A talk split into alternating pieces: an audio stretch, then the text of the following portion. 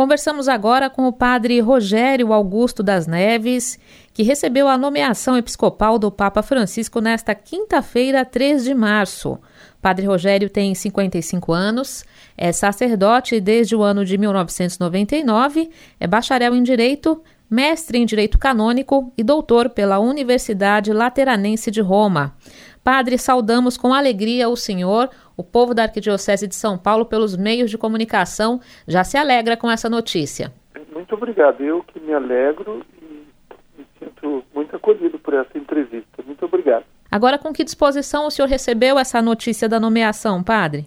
Olha, como todo, todos os chamados que eu tive na vida, até o, o de padre também, sempre tem um, um certo movimento em que a gente tem que se convencer, né? É, porque não é uma, uma aspiração humana, então um chamado para uma missão que a gente não pediu faz com que a gente tenha um certo receio, um pouco de resistência, medo e, sobretudo, que eu acho que eu mais experimentei, um sentimento de perda pelo fato de estar muito feliz na onde eu, onde eu estou, na paróquia, no tribunal eclesiástico, nas aulas. Então, aparentemente eu estava já bem definido numa missão. Então vem um desafio, mas assim a, a, alegria vem como um resultado por, por dizer sim, né? Pela fé, pela confiança de que se trata de um, de um chamado e a confiança que eu tenho de que se eu fui feliz até aqui foi porque eu disse sim e, e eu creio nisso, eu creio que também isso vai acontecer agora. Então essa, essa alegria, essa paz eu sinto de ter dito sim. De, e que me também sinto muito honrado de, de ser designado para ir para o Marco Diocese como Marco Diocese de São Paulo. Né? Não tem nem palavras para falar sobre isso. O senhor pode contar um pouco para a gente da sua caminhada vocacional, né, para os nossos ouvintes já conhecerem um pouco melhor né, do novo bispo auxiliar da Arquidiocese de São Paulo?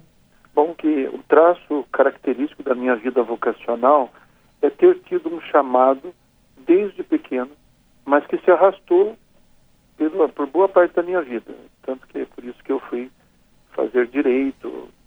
Por uma época eu como que estava meio que procurando outras respostas, né? Mas eu venho de uma família muito católica, é, da, de origem rural, mas muito religiosa daquela, daquela cujos familiares é, são, na verdade, aquelas pessoas que encabeçam as orações, os terços, os velórios na roça. Então, meu avô, de modo especial, é como que um patriarca para nós. Isso aqui ganhou raízes, assim, da nossa família e característica do meu avô era, sobretudo, o amor ao sacerdócio. A, a sua a sua reverência para com o sacerdócio era extraordinária a ponto de de passar por cima das limitações humanas do próprio padre para conseguir reverenciar o dom que ele tem e que ele dá. E então isso me fez pensar em ser padre desde pequeno.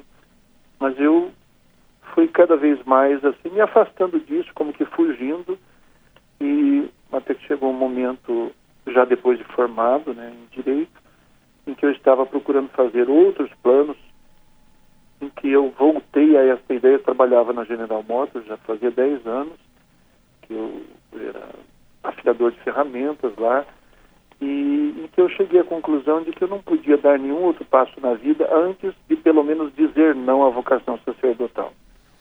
E foi nessa necessidade de dar uma resposta definitiva que eu descobri que era impossível dar uma resposta definitiva sem dizer sim primeiro, né? Então, cheguei à conclusão de que tinha que entrar no seminário. Era o único jeito de eu é, chegar à conclusão se devia ou não seguir. E por incrível que pareça, depois que eu entrei para o seminário, nunca mais tive dúvidas de que era isso que eu devia fazer. Nunca mais, desde que entrei, até hoje. É uma bela partilha que o senhor já traz para a gente, não é? E o nosso povo começa a conhecer mais profundamente o senhor. E o senhor já viveu em São Paulo, não é, padre? Para a gente destacar aqui nesse extenso currículo, o senhor atuou como professor de Direito Canônico no Centro Universitário Salesiano Pio XII e também na Faculdade São Bento, aqui no centro da cidade de São Paulo. O que é que o senhor guarda desse período, né, vivendo aqui nessa grande metrópole, já pensando na missão que aqui o aguarda? Na verdade, eu nunca morei em São Paulo. É, eu leciono até agora. Hoje, quando a notícia foi publicada, eu estava dando aulas na Faculdade de São Bento. Sim. Durante as aulas, o diretor entrou, ele tinha visto a, a notícia, a publicação, e foi ele quem parou a, a aula para dizer: eu, eu vi a publicação, quero parabenizá-lo, e contou para os alunos. E, então, o que eu sempre fiz foi com a autorização do bispo da nossa diocese, então eu viajo, né? Eu vou para dar aulas e volto. Sim. É um processo bastante cansativo de São José, não é, não é tão longe, claro, mas é, para dirigir, né, ir voltar assim, bastante cansativo, mas, mas muito compensador. Então, a experiência que eu, que eu posso dizer de ter conhecido São Paulo por ir dar aula, atualmente eu estou só na Faculdade é, São Bento. Por muito tempo estive lá no Centro Universitário Salesiano também. E estudei, a primeira, a primeira vez que eu fiz o curso de Direito Canônico foi é, na atual Faculdade é, de Direito Canônico, que naquela época era um instituto de Direito Canônico. Sou da primeira turma.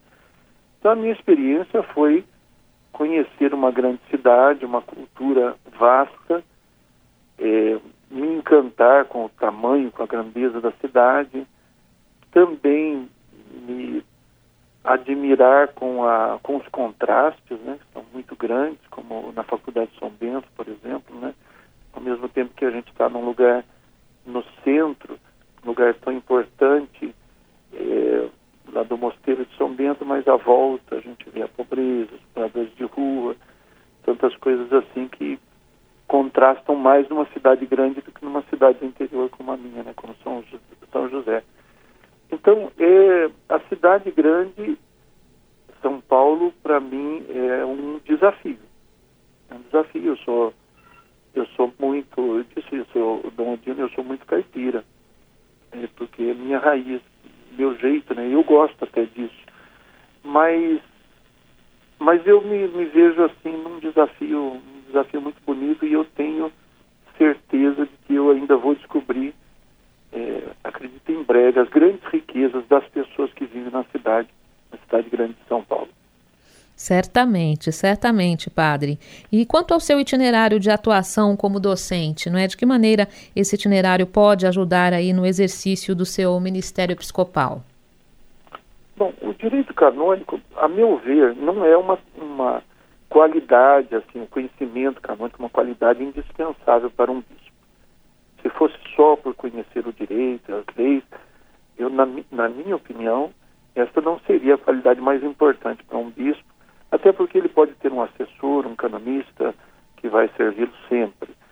Eu vejo que existem outras coisas, como um bom conhecimento de teologia, como um bom conhecimento de pastoral, é, é, uma habilidade nas relações, outras coisas assim que eu espero espero que eu possa contribuir mais com estas coisas. Apesar de tudo, eu tenho uma experiência longa por ter trabalhado desde o começo no direito canônico. A razão disso é o, é o fato de eu ter estudado direito antes, então todos achavam que eu podia me dar bem e ajudar com o direito canônico.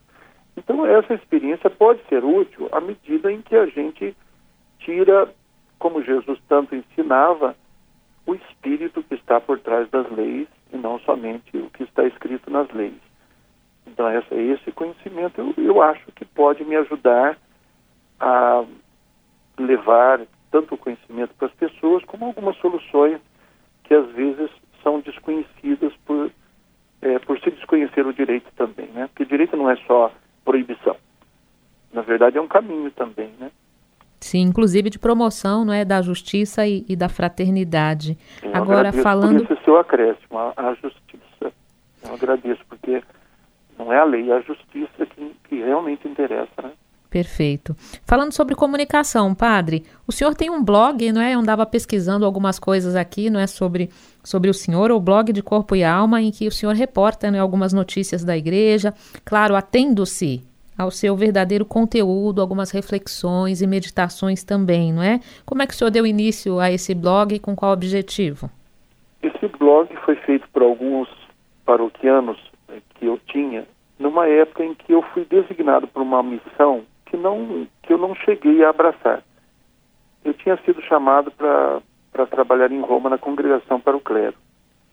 E então meus paroquianos eh, da paróquia São João Bosco, então, eh, queriam que a gente tivesse um, um, meio pelo qual eu pudesse mandar mensagens, sobretudo mensagens sobre o evangelho do, do final de semana. E então um jovem eh, trabalhava na pastoral da comunicação preparou esse blog para mim disse, esse é um instrumento para o senhor utilizar. Me pareceu muito útil. Eu ia para Roma, seria o modo de eu continuar unido ainda aos paroquianos. Depois eu, fazendo exames de rotina, descobri que tinha, um, tinha uns nódulos na tireoide. Tive que fazer uma cirurgia, era, era, um, era maligno, tive que fazer um, um breve tratamento. E no final, o prefeito da congregação para o clero, eh, que disse que esperaria que eu fizesse o tratamento, na época eu deveria substituir o monsenhor Sérgio Tani, daí de São Paulo, que estava eh, exercendo essa função lá em Roma e ele iria voltar e eu ia para o lugar dele. Então o cardeal Estela me disse, olha, eu peço para o monsenhor Sérgio Tani esperar um pouquinho, o senhor faz a cirurgia e depois vem. Mas ao final de tudo, depois do tratamento, o cardeal Stella, Benjamin Stella, eh, considerou que não era prudente eu ir, porque eu deveria fazer exames na Secretaria de Estado e, e poderia acontecer que eu não fosse aprovado nos exames médicos. Então ele disse, olha, é melhor a gente não arriscar. E foi, essa missão acabou não dando certo, mas, mas foi uma experiência muito boa, porque embora eu também tivesse dificuldade de dizer sim, eu disse sim mas acabei que não precisei, né, como, como o sacrifício de Abraão que, que eu ofereci, mas não precisei levar até o fim. E acabou sendo uma bênção, porque um pouquinho depois a minha mãe adoeceu e eu estive junto com ela até o, o fim da vida e eu disse isso para ela uma semana antes da sua morte, né? Disse que bom que eu não fui para Roma. E aí a gente entendeu que que no fundo isso foi um sinal de Deus também. Então assim que surgiu esse, esse blog. E aí eu alimento um pouco, escrevo algumas coisas quando vem alguma inspiração, algumas é, notícias que me parecem muito importantes, eu é, replico ali. Mas assim, é bastante modesto, foi feito por um paroquiano, por um jovem paroquiano da época. Muito bem, assim a gente vai conhecendo um pouco mais do bispo auxiliar da Arquidiocese de São Paulo, Padre Rogério Augusto das Neves, nomeado nesta quinta-feira, juntamente com o Padre Cícero Alves, também aqui para a Arquidiocese de São Paulo. O senhor quer deixar uma palavra final aos ouvintes da Rádio 9 de Julho, da Arquidiocese de São Paulo, Padre Rogério? Eu quero deixar minha palavra de, de alegria, porque pouco contato que eu tive já com as pessoas da arquidiocese já tive tanto acolhimento da parte do Sua Eminência o Cardeal, do Odilo, dos bispos auxiliares, alguns me escreveram, mandaram mensagens. Uh, o Monsenhor Cícero teve a delicadeza de telefonar agora há pouco ainda para me dar parabéns, fiquei até emocionado. Falei, meu Deus, que delicadeza. Ele, também no meio de todas as, as cumprimentos aí que está recebendo, as mensagens, tirou esse tempinho para dar uma palavra para mim também e, e, me deu a oportunidade de parabenizá-lo, né? Ele disse, ah, nós, nós somos irmãos gêmeos aqui, porque fomos nomeados juntos, né? Sim. Então, esse acolhimento extraordinário só, só me fazem é, ficar muito motivado, como também a, a palavra que meu pai me disse quando, quando soube dessa nomeação, ele disse, é, quando a gente quando a gente atende ao chamado de Deus, a gente não pode recusar. Então é uma palavra bastante, bastante clara que me animou também. Então eu quero dizer que é um prazer conhecer vocês.